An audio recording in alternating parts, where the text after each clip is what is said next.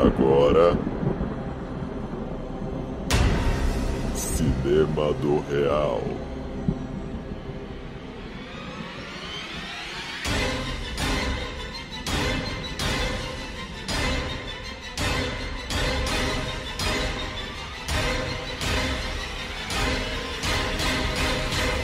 Especial Mês do Horror.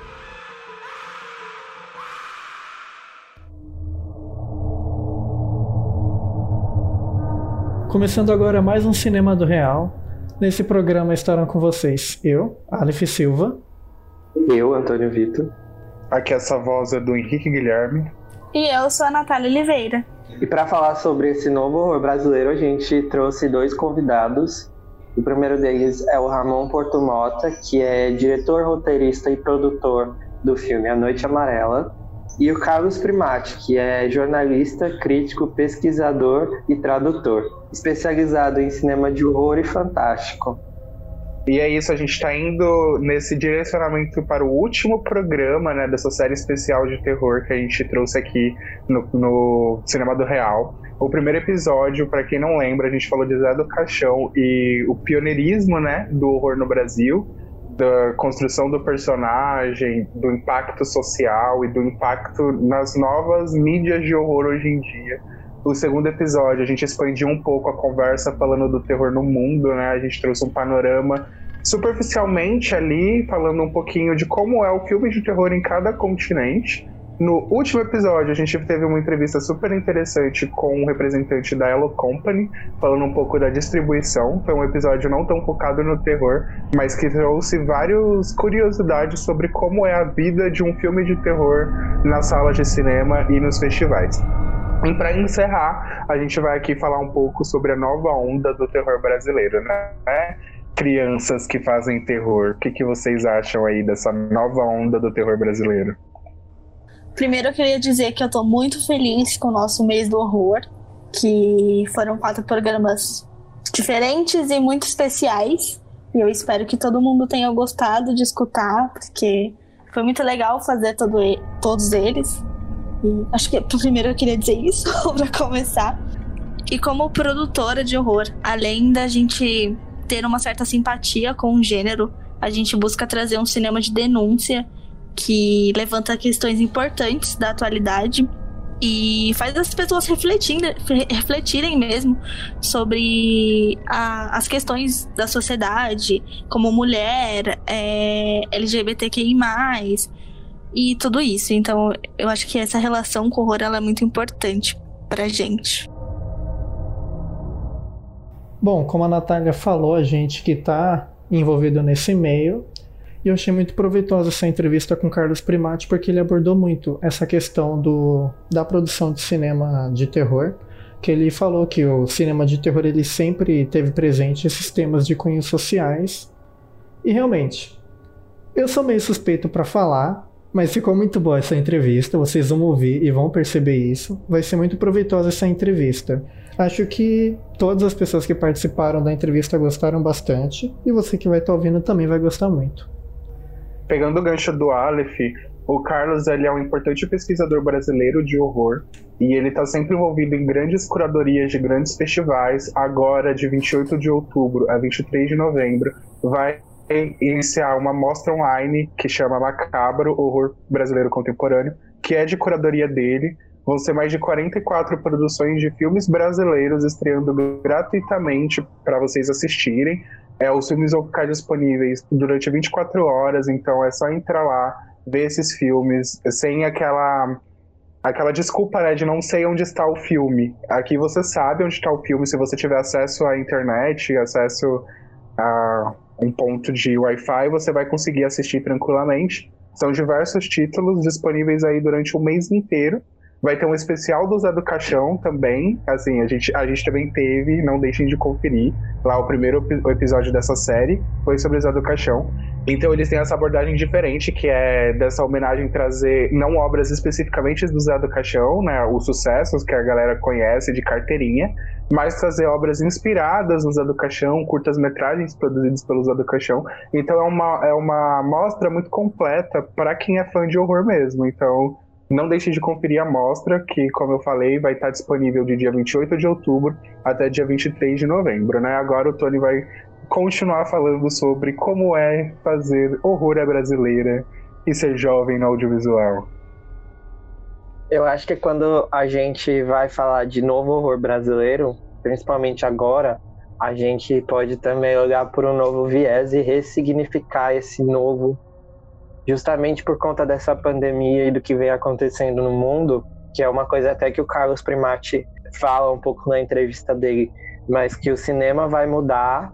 E também o Ramon fala disso que os incentivos fiscais e editais e tudo mais vão, vão mudar, vão acabar, tanto, tanto pelo o, fator da, da pandemia, né, que, que dificulta as gravações, quanto pelo fator do governo, que está cortando cada vez mais as verbas para o audiovisual e para a cultura, né? Então, se os filmes de terror já enfrentavam certa dificuldade, tanto de público quanto de, de dinheiro para ser financiados e tal, agora a tendência é só só piorasse com esse governo, né? Então acho que é justamente a gente pensar o novo cinema de horror, não só nas narrativas, mas na, na produção, na distribuição e na viabilização dos projetos. Com essa breve introdução, fiquem agora com as entrevistas.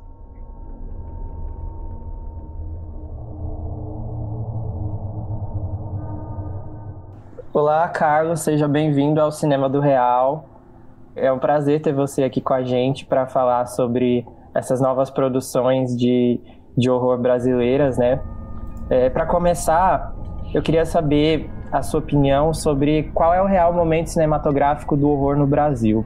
A gente está vivendo um momento que a gente pode chamar de favorável, que ano passado, em 2019, né, é, foi um ano que foi marcado por grandes lançamentos. Como você acha que esse momento de isolamento em 2020 também é, pode impactar essa indústria, principalmente nessas histórias que vão ser contadas no futuro?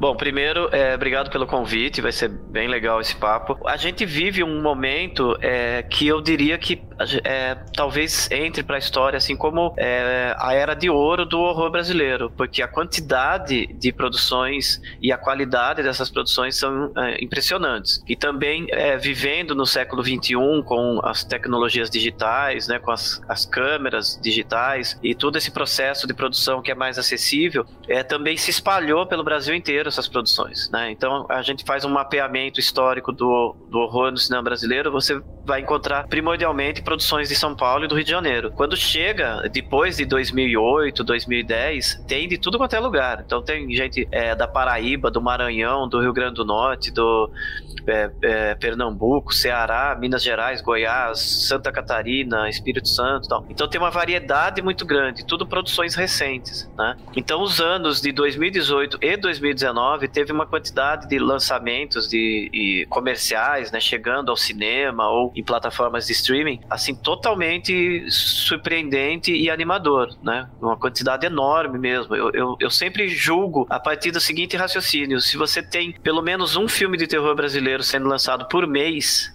você já tem um cenário favorável. E esses anos, né, tanto 2018 quanto 2019, teve mais de, de 12, né? que seriam por mês, mais de uma dúzia, mais de 15, mais de 20 filmes. Então você tem ali a, a todo instante algum filme estreando. Então, quem gosta do gênero, quem e, geralmente quem é, passa a conhecer o terror brasileiro acaba se, se seduzindo, né? Sendo seduzido pro, pro, pro pelo tema e, e, quer ver mais. Então, quem está é, devidamente apresentado a esse cenário, provavelmente, né? A tendência é que queira ver mais. E aí tem esse cenário bastante rico e, e, e favorável, né? Isso nesses dois anos anteriores. 2020 não está tão ruim porque tem muito filme que foi finalizado nesses últimos anos que estão chegando agora às telas. Nas últimas últimas duas ou três semanas, teve alguns filmes que foram estreando. Isso é, é se mantém esse ritmo. Mas é, o congelamento das produções que aconteceu já há algum tempo atrás, né? Não, não é uma coisa apenas de 2020, mas já começa um certo desmonte é, do mecanismo de produção nacional já há algum tempo. Isso vai impactar nos próximos anos. E, e ninguém, eu acho que a esse momento tem capacidade de medir o tamanho desse estrago. Mas com certeza o restante de 2020, que é, é, é poucos meses ainda, né? Mas 2021 praticamente inteiro e a gente não sabe o que vem depois, vai começar a ter um, um sumiço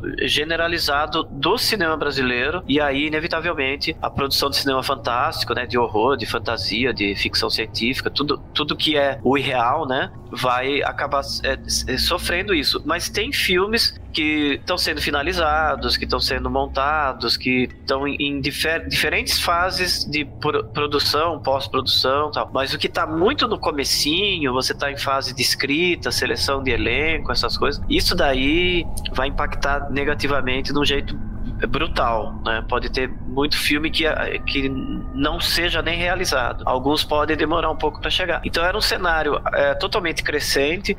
É, eu vivi é, os últimos anos bastante em função disso, porque o horror brasileiro ficou muito em evidência e eu, como pesquisador, curador, crítico, passei a ser procurado demais, assim, para tentar explicar, né, tentar é, é, oferecer esse panorama do que é o, o, horror brasileiro. Então, tava todo mundo animado, né? Porque os festivais estavam é, chamando atenção. É só você dar uma olhada na mídia o, o tempo todo estão falando ali de, de, algum filme brasileiro, né, de, de, terror, tipo As Boas Maneiras, o Animal Cordial, o Morto Não Fala, né? Muita coisa mesmo. E aí tem esse baque que é, impacta a cultura brasileira, né? O, os mecanismos de produção, o audiovisual como geral e o horror, como estava em evidência, né? Tava ali, eu acredito até que a, a ponta do iceberg mesmo do, do, do, do, que é a cultura audiovisual brasileira, porque eram filmes de grande visibilidade, vai sofrer junto, né? Não é um, o que eu quero dizer é que não é um, uma fatia menor e, e, e paralela do, do, da produção é, de audiovisual. Ela é um, uma parte importante disso, né? Então vai sofrer o impacto junto com todo o resto.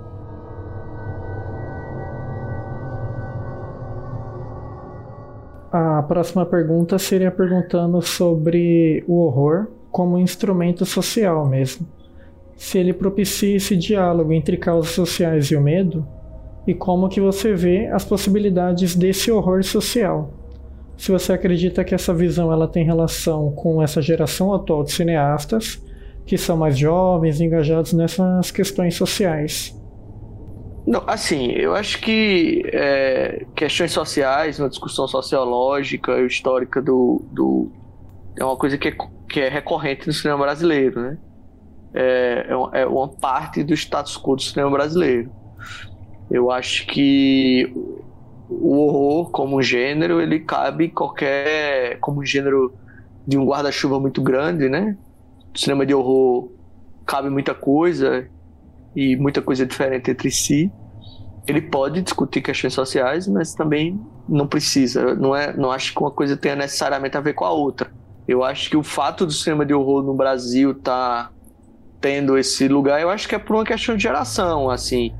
Acho que as pessoas que estão fazendo filmes de horror cresceram vendo filmes de horror e tem uma relação com o cinema de horror que não é mais imbuído. Talvez gerações anteriores tivessem como um, imaginando um gênero menor, menos sofisticado, ou qualquer babaquice dessa, assim, que é muito comum, né?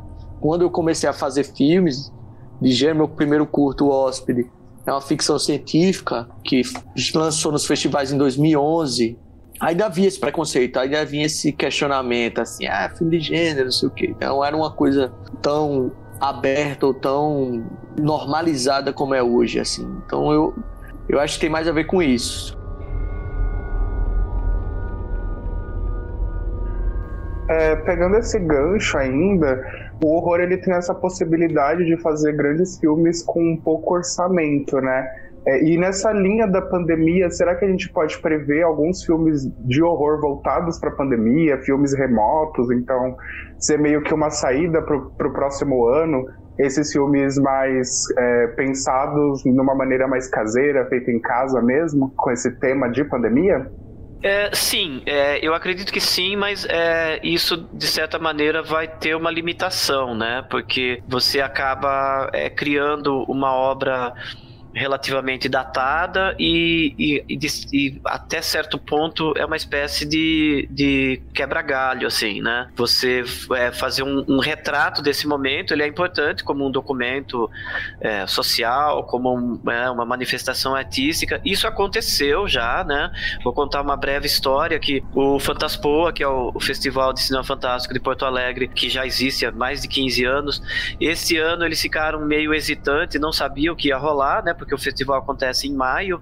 Então estava bem no começo da pandemia, né? Lá em março, por exemplo, quando tudo tinha que ser definido. E aí eles acabaram decidindo fazer online. Foi o primeiro festival brasileiro que foi para online. Passou numa plataforma chamada Darkflix, que é especializada em cinema é, de terror. Em meio às atividades do Fantaspo, eles lançaram um uma, uma, proposta, né, do, do, uma espécie de desafio, digamos assim, das pessoas criarem um curta-metragem dentro dos recursos que você tinha em casa, né, com o tema da pandemia. Então, assim, a ideia era fique em casa, chamava Fantaspo at Home, né, porque era um, um concurso é, internacional, né, pe pegou é, o mundo inteiro. Então, é, era assim, nas regras, você era obrigatório você ficar em casa, só usasse o que tivesse à sua disposição e filmasse ali quatro minutos, então. Esse desafio, digamos assim, teve um baita sucesso. Acho que eles receberam mais de 70 filmes, alguma coisa assim. Grande parte do Brasil, mas alguns de fora, né, de vários países. E aí, muito rapidamente, aquilo foi tão animador, né,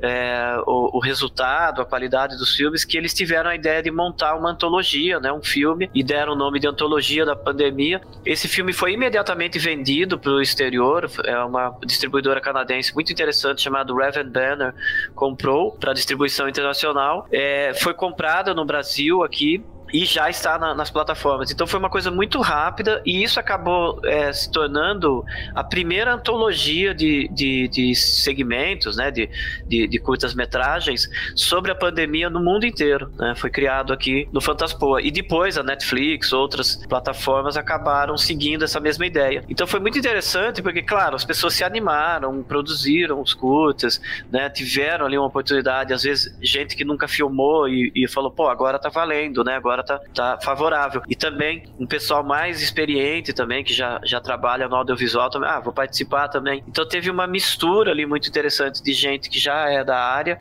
com é, pessoas estreantes. Só que assim, foi um fenômeno específico, localizado, né, e acabou entrando assim como um registro histórico, né, a antologia da pandemia, né, o título é até bastante claro, né, era obrigado a, a lidar com o isolamento, com o vírus, com isso, não, não era simplesmente você estar tá dentro de casa e filmar alguma coisa que, enfim, tá na tua cabeça, era para é, criar algo dentro do tema.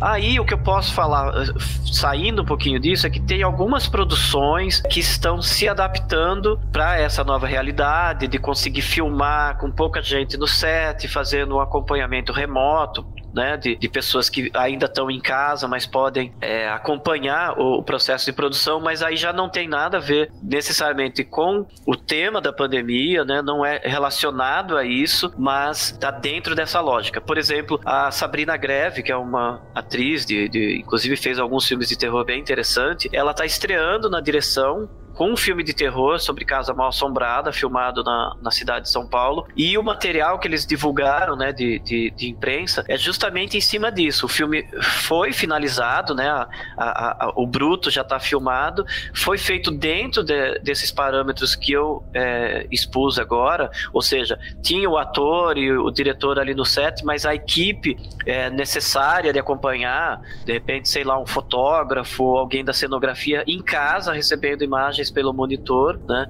E aí o filme ainda vai demorar para ser montado, né? Não sei se vai ser para 2021 ou mais para frente, mas já tá tendo é, processos de filmagem, de gravação que mudam essa realidade, né? Assim como eu acompanhei muito à distância, assim, as produções da Globo de novela, deles fazendo cena de beijo com trucagem, né? Esse tipo de coisa. É, então eu acredito que pode ser um caminho para você não congelar uma indústria inteira, claro, né? Porque não tem cabimento. Mas eu não acho que você fazer filmes sobre a pandemia, ou sobre a doença, ou sobre é, isolamento, nesse momento seja a, a coisa mais é, interessante. É, é, é uma saída, mas o, a produção artística, ela não, em tese, não deveria se limitar a, a, fazer um retrato tão explícito da realidade, né? E sim você é, na maior parte das vezes, ou em, em numa determinada é, parcela, assim, você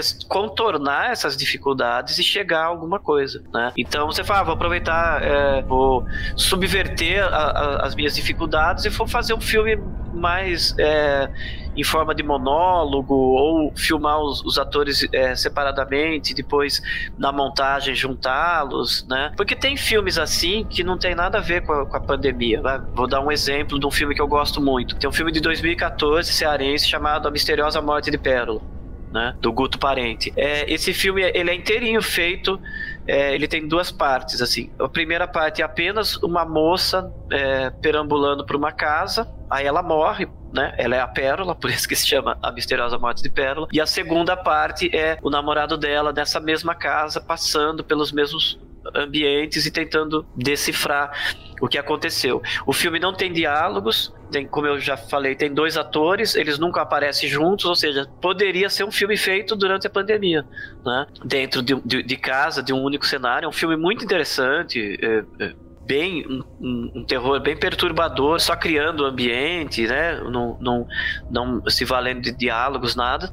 Como eu disse, poderia ter sido feito na pandemia. Então, a, a, a questão da criatividade, da inventividade e a capacidade de você superar os obstáculos, né? As dificuldades, é muito individual, né? É muito particular e vai de cada um. Mas, repito, acho que simplesmente falar, ah, vou fazer um filme, já que nós estamos nesse cenário, vou fazer um filme sobre Covid-19. Eu acho que não é a melhor das saídas, né? Eu acho que inclusive o a arte ela, ela tem que ter a capacidade de criar metáforas a partir de um cenário. Né? Então tem muito filme de terror, por exemplo, que é uma metáfora de um relacionamento abusivo ou de, de é, racismo, de preconceitos generalizados, mas você não precisa tratar aquilo abertamente, explicitamente.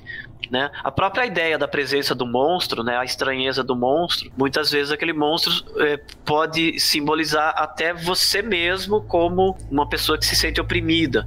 Né? O monstro muitas vezes nem sempre é, é o abominável, é o vilão, ele é às vezes o, o, o estranho que não é aceito na sociedade. Essa, por exemplo, o bebê lobisomem do, do As Boas Maneiras, né? É, é, é ele ele é, é um monstro, é um vilão, ele até mata uma criança, mas a gente faz aos poucos ficando do lado dele, porque a gente vê que ele é um incompreendido numa sociedade hostil, né? Então, aquilo ali poderia ser contado da mesmíssima maneira, aquela história, tirando o elemento fantástico, tirando o lobisomem e colocando uma criança problemática, né? Então, eu acho que a, a, o grande desafio do cinema fantástico, do cinema de terror, assim, é você conseguir entender em que cenário você está inserido, é, que história que você quer contar e é, é, subverter a, a, norma, né?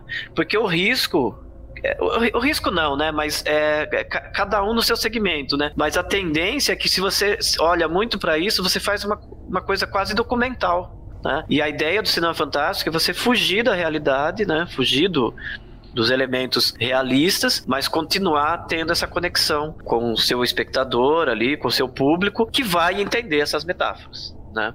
Então eu acho que, assim, claro que não existe nenhum cenário que a gente está inserido que possa ser festejado, comemorado, de maneira alguma, né? Tanto a nível de estrutura de produção, de políticas culturais, é, isso já é suficientemente é, aterrador, né? Mas ainda a gente tem um, um cenário de, de saúde, né? De problemas é, é de, de sanitários, enfim, que não estão favoráveis, né? Então, juntando essas duas coisas, não é um cenário bom. Mas é, artista tem aquela aquela gana de produzir, né? Então é, é uma hora que, que dá para subverter. Mas também, repito, é, não é uma coisa para normalizar, né? Tá vendo? A gente superou todas as dificuldades, os problemas não existem. A gente não pode pensar assim. Os problemas existem, são graves e, e, e a médio e longo prazo precisam ser solucionados em termos né, de estrutura de produção no Brasil e, e políticas é, culturais. A questão da, da, do vírus, da saúde pública, a gente acredita que vai ter uma solução mundial, né? que até independe de vontades políticas. Isso vai acontecer como algo inevitável, porque, enfim, né? não dá para perdurar um, um, um cenário devastador assim, sem ninguém tomar uma atitude correta.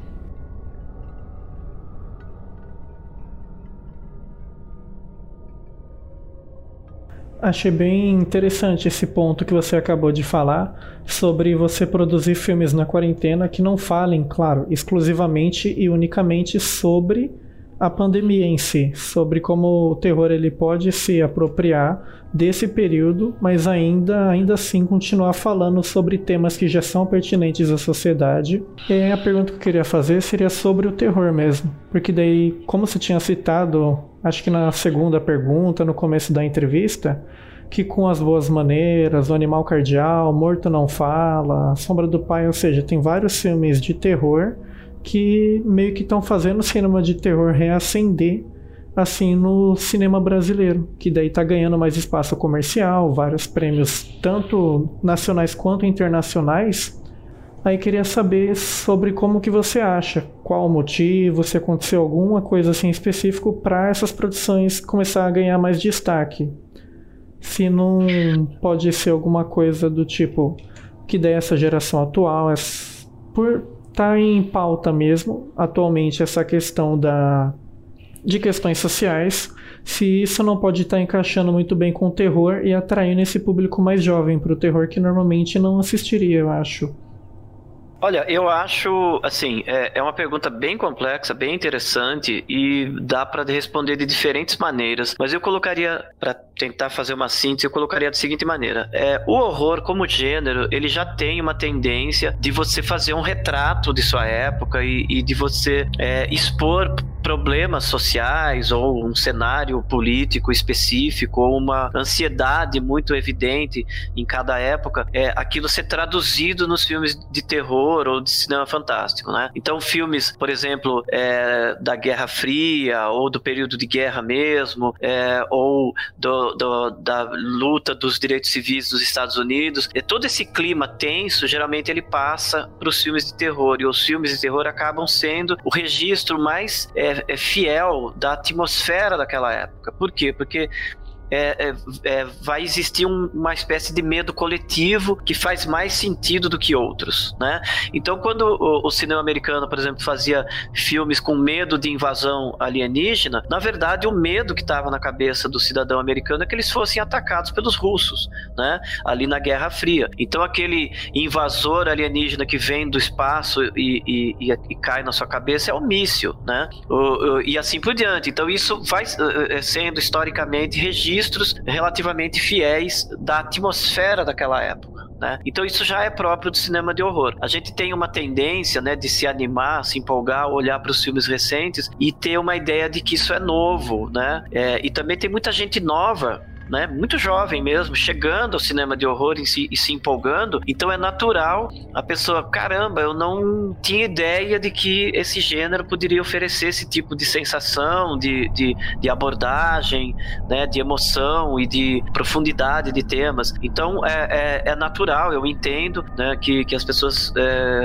é, considerem o, o raciocínio que aquilo é uma novidade, que finalmente chegamos a isso. Mas sempre existiu, né? Não tanto no Brasil, porque porque a produção no Brasil ela é mais incipiente. Ela existiu nas décadas anteriores de uma maneira mais obscura, mas repito, a partir de 2011, por exemplo, com Trabalhar Cansa, o horror brasileiro ele ficou muito evidente. Foi um crescendo assim exponencial mesmo, de 2011 a 2020, são 10 anos de um crescimento absurdo. Então isso começou a chamar a atenção. Eu colocaria nessa, nessa fórmula meio é, meio confusa que eu estou expondo para vocês, a questão de que até algum tempo atrás, assim, você poderia considerar que para você conseguir fazer um filme de terror no Brasil, a partir de editais, essas coisas todas, você ia sofrer uma série de preconceitos no processo de seleção de, de alguém, por exemplo, de uma junta, é, olhar e falar assim: filme de terror no Brasil, filme de lobisomem, filme de vampiro, não tem condição. Negado, entendeu? Vamos aqui, esse projeto tá cancelado. Então você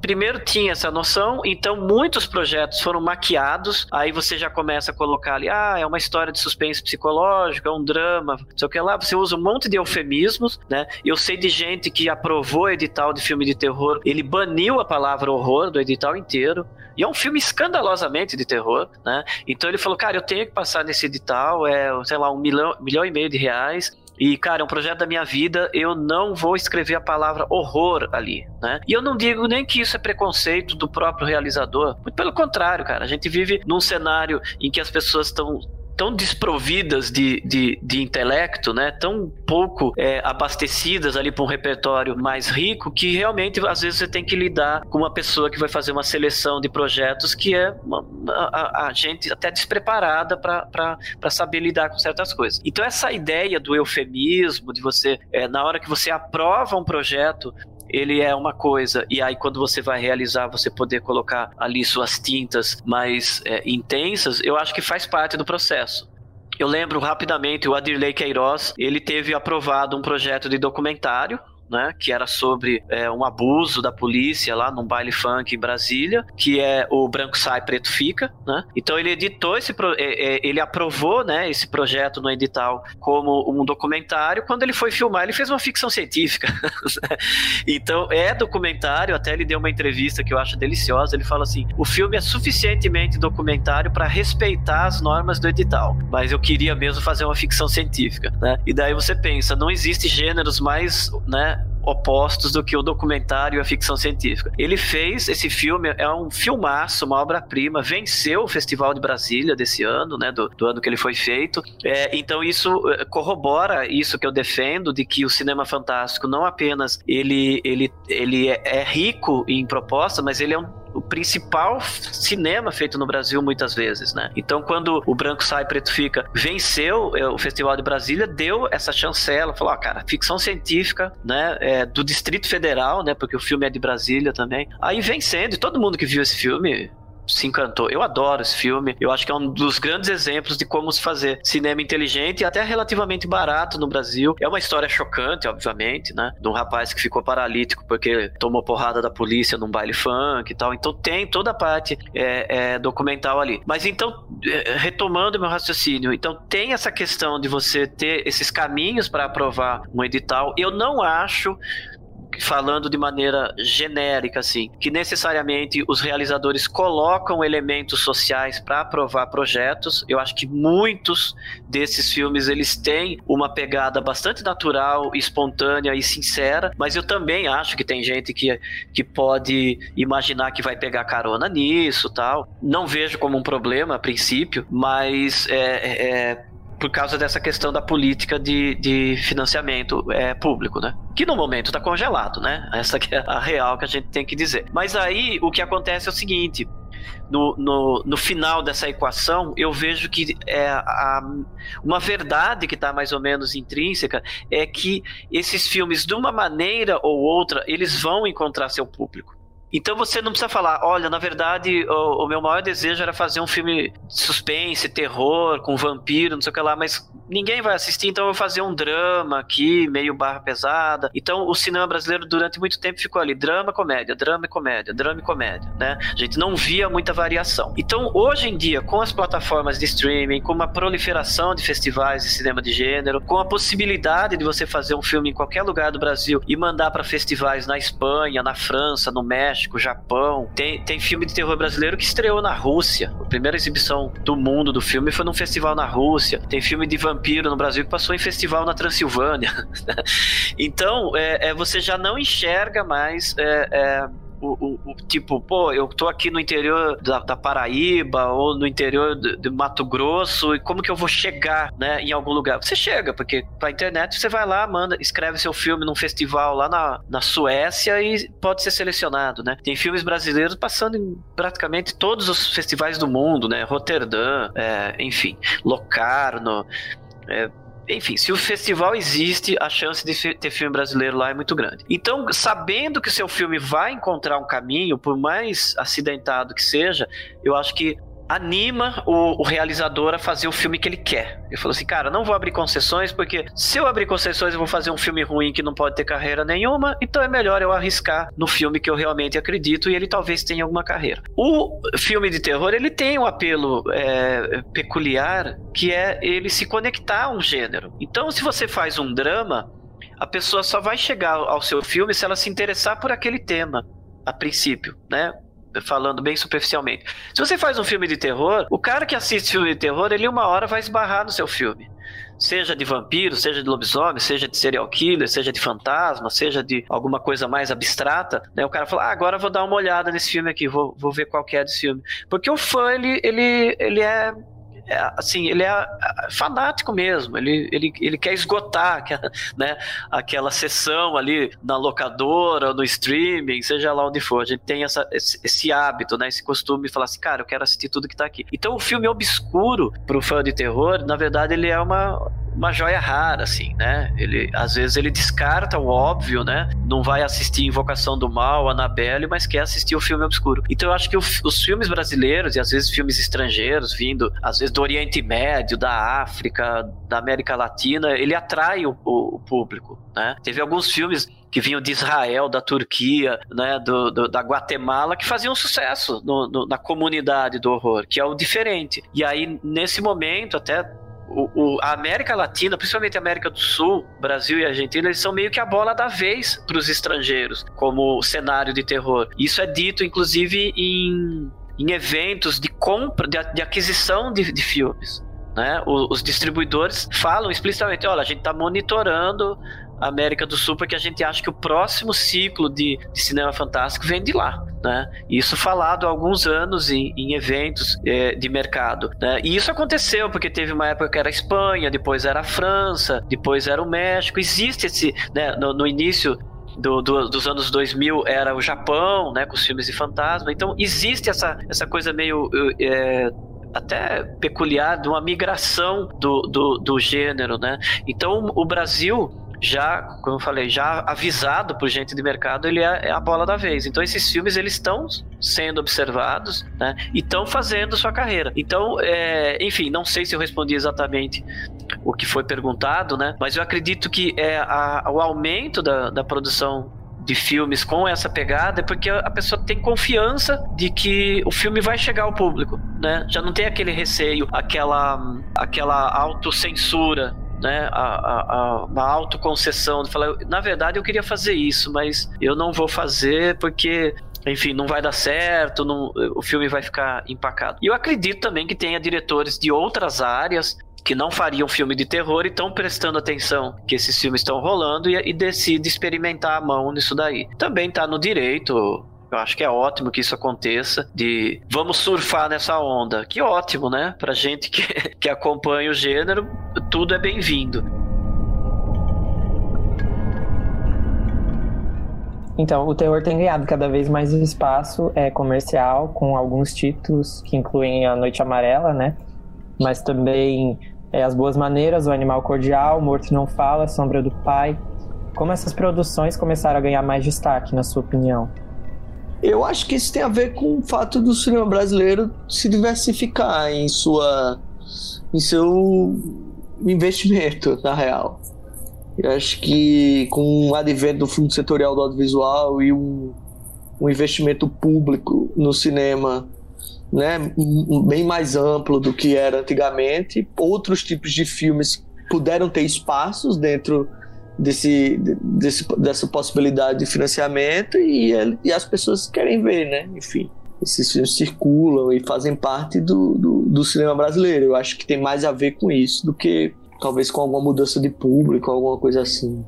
Que eu acho que aconteceu também. Eu acho que é, o público de hoje está muito mais aberto ao cinema de horror e muito mais interessado no cinema de horror do que é, há 10 anos atrás, assim que era uma coisa, eu acho que bem mais de nicho. Eu acho que hoje tem muito mais gente interessada em, em cinema de horror do que era 10 anos atrás, na minha perspectiva. É, a gente sabe que o público brasileiro ele consome massivamente o cinema de terror, por exemplo, dos Estados Unidos. Mas ele não consome muito o cinema daqui, o grande público. Sem ser o, público dos festivais, né? E aí eu queria saber a sua opinião, por que, que isso se dá? Se é uma questão talvez de distribuição, de marketing, e também eu queria saber é, que esse, esse circuito não comercial voltado para festivais é muito forte e respeitado. Quem é esse público dos festivais e como esses filmes não comerciais se relacionam com esse conceito de autoria? Olha, é, essa pergunta é muito boa é, eu não sei se eu guardei tudo que você falou, acho que talvez eu, eu vou pedir para você repetir o final depois. Mas a questão é a seguinte, vamos lá. É, eu acho que o grande problema do filme de terror brasileiro é que ele é muito bem aceito pela crítica, então a gente já começa com uma relação bem interessante. O crítico brasileiro ele é bem animado em falar do cinema de horror, até porque ele é bastante autoral, né? Eu até tenho uma certa desconfiança como, como historiador, pesquisador, de que o cinema de horror brasileiro ele é o mais autoral autoral do mundo. Assim, tem alguns países, né, que conseguem praticar ali um filme bastante autoral. Os Estados Unidos a gente elimina totalmente, né? Não existe basicamente a autoria ali é, é, no cinema. Talvez o Jordan Peele seja mais autoral, às vezes até o próprio Shyamalan, embora eu acho que ele tem uma carreira muito irregular, mas ele consegue ser ali suficientemente original. O resto é uma grande máquina de produção né, em massa, em que a, a, individualidade ali, a autoria, né, o controle artístico praticamente inexiste. Né? No Brasil, não. Quando você vê um filme da Gabriela Amaral Almeida, Rodrigo Aragão, Denison Ramalho, né, o Ramon Porto Mota, o Guto Parente, toda essa galera, você vê que eles são criadores essenciais ali. Ele escreve o roteiro ou acompanha a escrita do roteiro com, com parceiro, é, dirige e produz muitas vezes. Então aquele é o, é o, autêntico cinema autoral, né? O cara tem o controle sobre o trailer, sobre o cartaz, sobre tudo. Então é, ele já começa com uma coisa autoral. Sendo autoral, ele vai ser obrigatoriamente diferente um do outro. A única coisa que une esses filmes é eles abordarem, eles explorarem a, a, o universo do, do horror, as possibilidades do horror. Mas são filmes muito diferentes entre si. Como crítico, eu imagino que é o melhor desafio que você pode ter diante de você. É você assistir um filme que é uma novidade, que é inesperado, que é uma proposta diferente, e você vai sentar e produzir também um texto, uma avaliação, uma crítica que, que também tem que partir de uma ideia nova né? Então não é você falar de mais um remake do Halloween ou do Sexta-feira 13 ou do Brinquedo Assassino, né? Que você já vai sentar, fala, pô, eu já sei mais ou menos o que rola, vou fazer um texto meio automático, assim como esses filmes são feitos meio que de uma maneira meio automática. Então isso eu acho que é uma coisa que a gente tem que valorizar. A crítica tende a valorizar a, a, o horror brasileiro. É, eu não lembro de críticas é, destruindo um filme é, de terror brasileiro prestes a ser lançado por, simplesmente porque o cara, sei lá, acordou mal-humorado. Então, é, é, é, não sofre preconceito da crítica. Isso é a primeira coisa que a gente tem que eliminar, porque às vezes a gente ouve isso e a, a única coisa que eu consigo pensar é a pessoa nunca leu uma crítica, porque né, não tem nada que vai corroborar essa opinião. Mas aí a relação começa a ficar complicada, porque o, o não é nem o grande público que não abraça ou não valoriza o cinema de terror brasileiro. É o próprio fã de terror que deixa isso passar, o que eu acho muito mais complicado. Eu acho que o preconceito em relação à produção nacional é justamente por uma massa de fanáticos por terror mundial que está muito acostumada, é, é, isso é um problema quase que insolúvel, né? Mas está muito acostumada a consumir é, terror de Hollywood, o, a fórmula né, consagrada e, e, repetida exaustivamente de Hollywood. Aí quando a pessoa se depara com o primeiro filme de terror brasileiro da vida dela, vai ser uma coisa completamente diferente, inesperada, vai pegar essa pessoa de maneira é, desavisada, né? E aí ela vai achar que aquele filme está errado, que aquilo é uma imitação mal feita e vai soltar aquela série de chavões que não fazem o menor sentido, justamente porque o filme tem preocupação alguma, né, em imitar o Invocação do Mal ou seja lá o que for, né? Então já aí já estabelece essa, essa barreira quase que intransponível de que o cinema brasileiro é uma porcaria, o cinema de terror é, brasileiro é um equívoco, né? Então isso começa dentro do, do dos fãs de terror e isso é, é muito visível, até um ambiente bastante é, é, tóxico, né? Mas a gente percebe isso, por exemplo, em grupos de Facebook, em grupos assim, em que uh, tem ali milhares de, de participantes discutindo filmes de terror, você coloca ali alguma informação de filme brasileiro, é só deboche. né? Ah, filme brasileiro é tudo porcaria. Ah, até parece que existe esse tipo de cinema no Brasil. Ah, brasileiro passando vergonha, enfim. E, e aí, se você for conhecer detalhe a detalhe, nunca li, ninguém viu filme nenhum. Né? É uma opinião formada por fora. Então, isso é o, o meu trabalho, de certa maneira, envolve quebrar essas barreiras, porque eu dou palestras pelo interior de São Paulo é, com esse tema, falando com, até com, com pessoal de cidades assim mais modestas, pequenas, tal, um projeto do Pontos Mis, que é o Museu da Imagem do Som de São Paulo. Então eu tive, digamos assim, essa felicidade de, de, de, de ter é, é, essa missão de fazer isso presencialmente e tal. Então eu posso testemunhar isso. Ninguém conhece nada de cinema brasileiro. Eu sempre chegava ali com palestras ou cursos, 20, 30, 40 pessoas, ninguém conhecia nada. E em todas as ocasiões, as pessoas saíam dali encantadas, indo me agradecer e falando explicitamente, cara, eu tinha uma visão completamente diferente do cinema brasileiro. Agora eu quero eu tenho muita vontade de assistir todos esses filmes porque eu passo muito trailer, essas coisas. Então, esse corpo a corpo, que é uma situação quase que bizarra, porque é impossível a gente fazer isso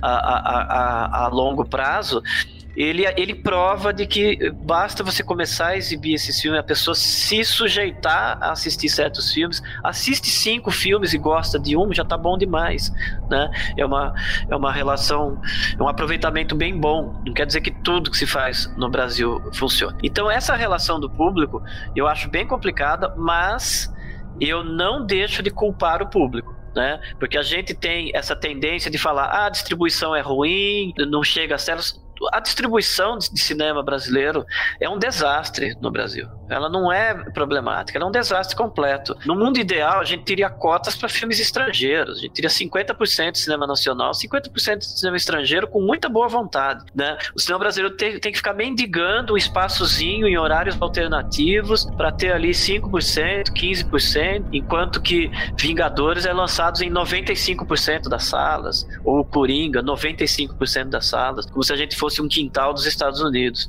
Então, é, achar que isso é normal é, é, é quase doentio, né? A pessoa a, a considerar isso, que isso é uma normalidade, o mundo é assim mesmo, é, é um problema sério. Então, e, e, existe esse problema de distribuição, que é desastroso no Brasil. A opção, a única opção válida para o cinema brasileiro, principalmente de horror, são as plataformas de streaming. Tem algumas especializadas, como a Darkflix, outras têm catálogos especializados, né? Por exemplo, se eu não me engano, a Look tem é, um bom acervo de Zé do Caixão ali, por exemplo, e, e várias outras abrem espaços ali às vezes séries originais brasileiras tal. Então, o streaming é o caminho. Então, você paga uma assinatura, não vai te custar nada extra, vai lá e assiste. Agora, se a, você não pode entrar na, na casa da pessoa, pegar o, pegar o dedinho dela e apertar o play. Então, a pessoa tem que ter essa iniciativa. Toda a divulgação já é feita né? Tem material de sobra aí em grandes sites, noticiando o lançamento, fazendo entrevista, muita gente produzindo conteúdo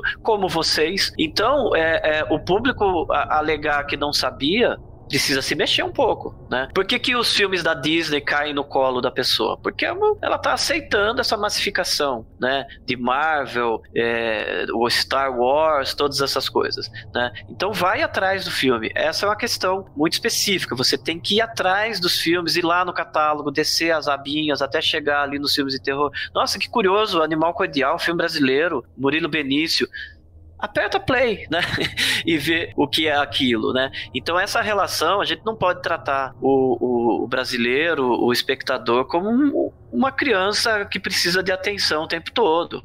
A, a pessoa tem o livre-arbítrio ali e autonomia de escolher o que assistir. Então não pode também alegar ignorância o tempo todo. Né? A primeira questão é essa. Agora, chegando ao público de festivais, que foi é, o, o, outro, outra coisa que você perguntou. Eu frequento muito festivais, obviamente esse ano estou aqui na, sofrendo de abstinência, mas é, eu fui em festival no Rio, muito em Porto Alegre, em Goiânia, é, Belo Horizonte, é, Cuiabá, Recife, Natal, enfim, bastante lugares. Mas principalmente no Fantaspoa, na Crash, que é em Goiânia, né? estive no Rio Fan, numa edição.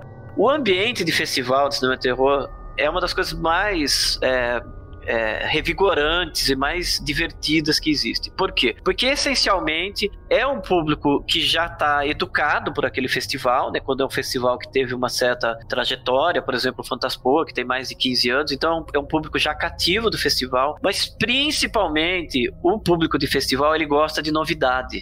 Né? Então ele não vai lá para assistir mais um filme de, de possessão demoníaca ou um filme convencional de serial killer. Ele quer ver isso de uma maneira transformada, diferente, vindo da Turquia, da Romênia, né, do, do, do, México. Então é muito difícil, por exemplo, você pega a programação do, do Fantaspoa ou do, da Crash Goiânia, tem quando tem filme americano ali, é algum filme independente, diferente, mas você vê filme de todas as partes do mundo, da Lituânia, da Eslováquia, né? E, e, filmes muito interessantes, com potencial de, de, de, ganhar o mundo, assim. Então, como esse público já é ávido por novidade, quando ele vê um, um filme brasileiro ali, esse filme ele, ele, ele cresce, ele é puxado para cima porque ele está em meio a vários outros filmes é, é, de todas as partes do mundo, de, dialogando de igual para igual. Então não é assim, ah, uma sessão especial para o cinema brasileiro, ou vamos dar atenção especial porque esse filme é brasileiro. Ele até tem atenção especial, esses,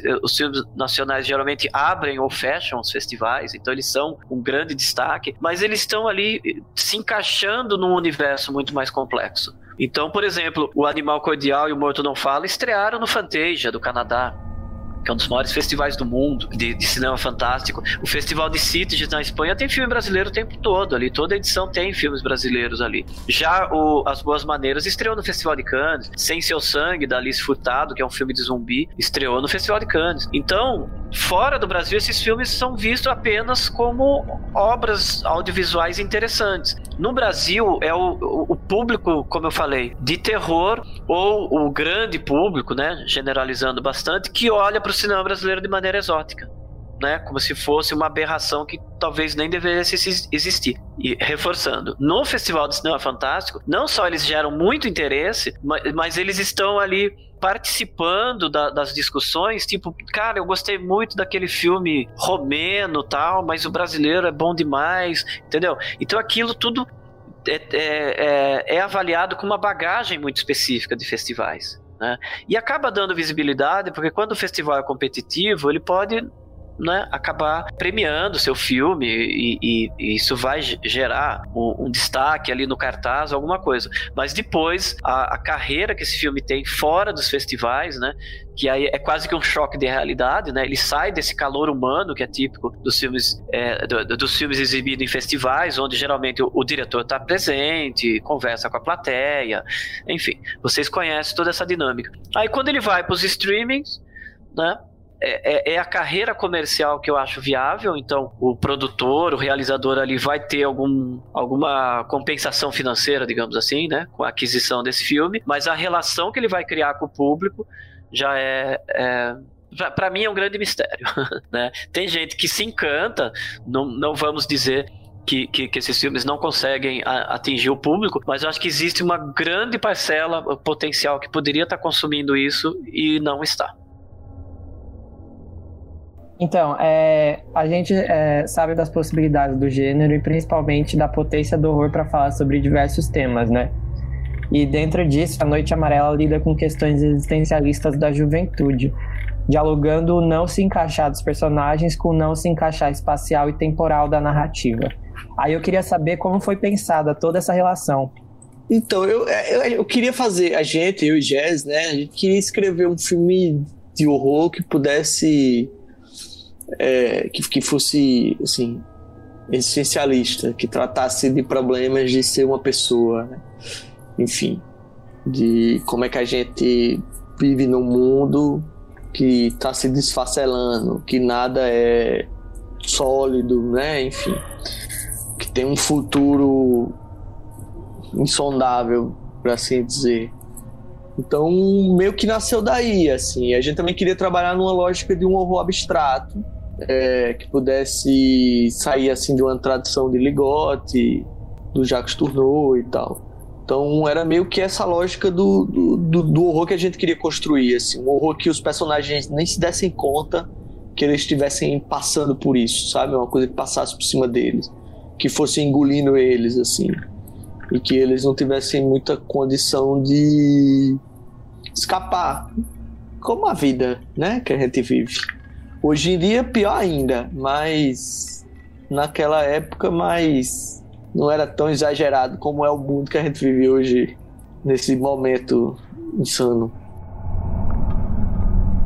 Eu acho que o festival ele é uma plataforma de lançamento de você exibir seu filme pela primeira vez, de você poder abraçar a sua equipe, né? Porque muitos lugares vai todo mundo, né? Vai é, atores, técnicos, diretor, então sobe no palco, é aplaudido, participa de um debate. Então é uma maneira de todo aquele esforço que durou anos ser reconhecido coletivamente num único momento, né? Mas é, acabou essa plataforma de lançamento, de exibição, de falar, ó, meu filme tá vivo. A carreira dele, para mim, é as plataformas, porque o mercado de mídia física está praticamente extinto, embora o único colecionador de DVDs e Blu-ray que existe é o consumidor de terror. Então tem certas distribuidoras, por exemplo, a Versátil, a própria Darkflix que tem um selo, eles sobrevivem lançando filmes de terror. Vocês vão lá no site da Versátil, vocês vão ver que é pre predominantemente lançamentos de terror, porque o consumidor desse gênero é, é, é, gosta de ter a coleção ali bonitinha na estante, né? Então, a, mas a gente entende como um mercado minguante, né? O, o, a mídia física. Lançamento em cinema é só sofrimento e frustração, da minha visão. Eu acompanhei vários lançamentos, o cara ficou empolgado, pô, o trailer ficou pronto, nossa, o cartaz, fizemos o cartaz oficial, isso e aquilo, lança, não dá público. Por vários motivos, entre eles horários péssimos, né? A, a Elo Company tinha aquele projeto, aquela, aquele, aquela sessão Projeta 7, que era um grande tiro no pé, porque sete horas ninguém consegue chegar no cinema. Vocês estão aí em São Paulo, você vai chegar como em cinema, né? Você, você vai ter, você não pode ir para casa tomar um banho, jantar e ir pro cinema. Né? Tem que sair direto pro trabalho, cansado, desanimado, talvez nem chegue a tempo. E por que que projetava às sete? Porque eles queriam um horário nobre das oito e meia, nove horas para filme que realmente interessava. Então é você chutar para escanteio assim o, o, cinema brasileiro fingindo que você está dando atenção, né? Não é à toa que fracassou, né? Teve filmes interessantes lançados assim, os cineastas ficaram todos felizes. Nem sei da, da, dos números, mas com certeza eles foram perguntar: e aí, como que tá o público? Receberam a pior resposta possível, né? Então eu, eu acho que está na hora até de abdicar mesmo disso. Enquanto não houver uma movimentação de bastidores para mudar esse cenário, o cineasta não pode se preocupar em ficar se estressando para arrumar uma janelinha para lançar o filme dele só para falar que passou no cinema, que só vai passar nervoso. E sim negociar com as plataformas de streaming, porque isso não tem volta, né? É, o, o, o streaming ele não é um futuro, ele não é, ele é o presente, porque a praticidade, a comodidade é, a comodidade ali de você estar tá simplesmente sentado e falar, bom, agora eu vou descansar um pouco, sentar, escolher um filme e assistir. Nada supera isso. Por mais que a pessoa fale, ah, mas eu adoro assistir filme no cinema, etc. Todo é, esse discurso, você vai tá um dia sentado em casa, vai estar tá chovendo, você vai estar tá com preguiça, vai estar com sem dinheiro, você pede uma pizza e, e, escolhe um filme, dois filmes, três filmes, assiste uma série inteira. Então o streaming, é, que alguns ainda estão é, no vermelho, né? Dizem que a Amazon Prime está dando muito prejuízo. Eles nunca vão desistir disso, porque a longo prazo você vai construir um público voraz consumindo isso. Então o cinema brasileiro tem que entender e isso que é o caminho, sim. Tem o Canal Brasil também, que existe aí já há uns 20 anos comprando material nacional. Você pode até dizer que não compensa, que o filme é muito caro, você não consegue retornar o investimento. É toda uma discussão mais complexa, mas não é a sala de cinema que vai te pagar isso e o público passar a consumir isso é uma questão individual, mas também é, eu diria que é uma grande perda você estar tá abdicando disso simplesmente porque você pensa que já sabe como é cinema brasileiro, né? Eu respondi tudo? Sim, era isso mesmo. Era essa mesmo minha questão, de não ficar focando só nessas salas comerciais, porque a gente acaba vendo que as pessoas deixam de fazer outros tipos de lançamento, porque estão muito focadas ali em, um, em uma coisa que não vai dar um retorno tão interessante, enquanto se tivesse apostado em outro direcionamento, poderia dar um retorno bem mais interessante. Não falo nem financeiro, falo de visibilidade para o próprio filme mesmo. Sim, sim. É, eu tenho até um, um, uns projetos na cabeça que nunca vão se concretizar, porque eu não sou político, né? Mas eu penso assim: o filme é financiado com dinheiro público. Tudo bem Eu acho que assim, é, é, um plano meio besta, tá, gente? Vocês não precisam concordar, não. Mas eu penso assim, eu acho que eh, seria justo que esse filme ele passasse, é, de, depois que ele é finalizado, ele tem ali um lançamento em festival, tem um breve lançamento não comercial. Na minha cabeça, ele poderia passar a ser um, um produto, um patrimônio, assim, né, um, um, algo a ser explorado. É, pelos órgãos oficiais aí, né, pelo governo, né, pelas, pelo, se existisse Ministério da Cultura, se existissem secretarias de cultura, né, você ter esse filme para explorar, é, é, vender para plataforma, todas as coisas. Dois anos depois ele passa a ser para o governo para colocar em, em espaços é, de, de fomento de, de, de formação de, de, público e todas essas coisas. Ou seja, esse, esse ser um patrimônio da cultura brasileira mesmo, mas que fosse usado favoravelmente. Então, agora para finalizar, eu queria que você falasse sobre o Macabro e sobre os seus projetos, cursos, enfim, como é que a gente pode te achar nas redes e na, na vida, enfim. Bom, é, nas últimas semanas eu é, estive envolvido intensamente num projeto que vai, vai rolar pelo CCBB, né? O CCBB é presencial, mas obviamente esse ano é online. Se eu não me engano, é o segundo evento deles. Acho que eles tiveram um, um festival, uma mostra de cinema russo, alguma coisa. Não, cinema egípcio, acho que foi.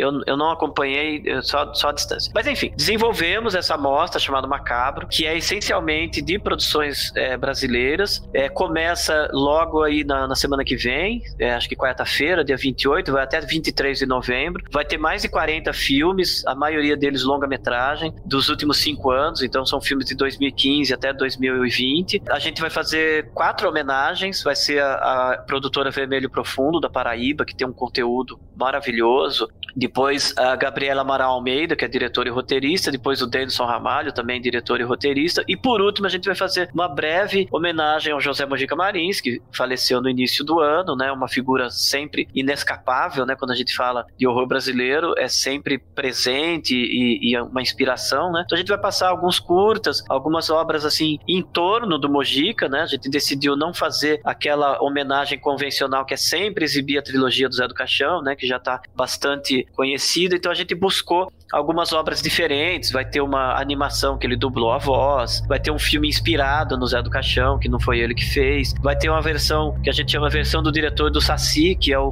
o segmento que ele dirigiu pro, pro filme de antologia do Rodrigo Aragão, As Fábulas Negras, né? Então tem uma versão diferente do filme que, que a gente vai exibir e que foi a última di, direção oficial do Mojica, né? É, quando ele fez o Saci lá em Guarapari com o Rodrigo Aragão.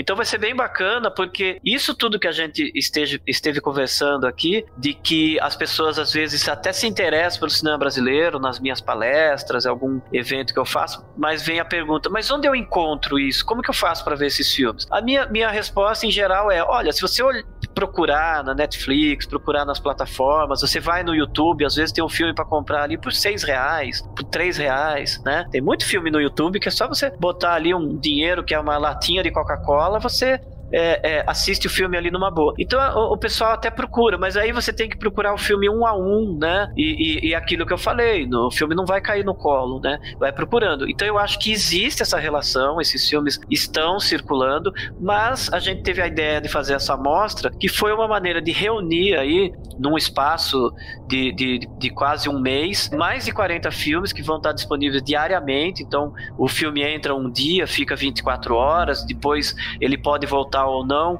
alguns vão ficar 48 horas. Então você tem uma programação que a gente vai soltar bem detalhadinha, né? Mas que começa a semana que vem no qual você tem um filme por dia diferente para ver. Então a, a, a galera se, se, programando, se mobilizando, consegue reservar um horário no dia e aí vai tirar um grande atraso do, do, do, da bagagem né, de cinema de horror brasileiro, porque 40 filmes assim de graça né, na plataforma Darkflix de cinema brasileiro, eu acho que, que a gente está torcendo para se tornar um, um, um, fenômeno, assim, um grande evento, não porque nós estamos realizando, mas porque é, realmente é, é, é uma batalha você ter o cinema brasileiro como uma bandeira, assim. Porque, como a gente já conversou o tempo todo, né? Tem vários preconceitos a serem rompidos e principalmente você convencer a pessoa assim, cara, assiste que você vai achar legal.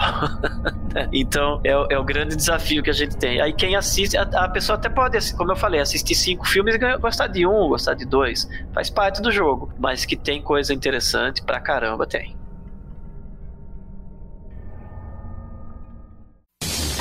Cinema do Real. E finalmente a gente chegou ao fim dessa incrível série sobre terror. É, eu não vejo a hora de chegar o ano que vem para fazer a próxima temporada dessa série, ou não, né? Talvez a gente não espere até o ano que vem, a gente traga antes, porque é muito legal falar de terror, a gente adora e vocês acho que perceberam isso, né? Coletivo Sangue nos Olhos. E é válido lembrar que todos os episódios estão disponíveis nas plataformas digitais, então é só jogar lá na plataforma de streaming que você preferir, Spotify, Deezer, procurar lá Cinema do Real, que você vai achar essa série especial de horror. E é isso, galera. Gostaram da série? O que, que vocês acharam? Querem a próxima? Digam aí.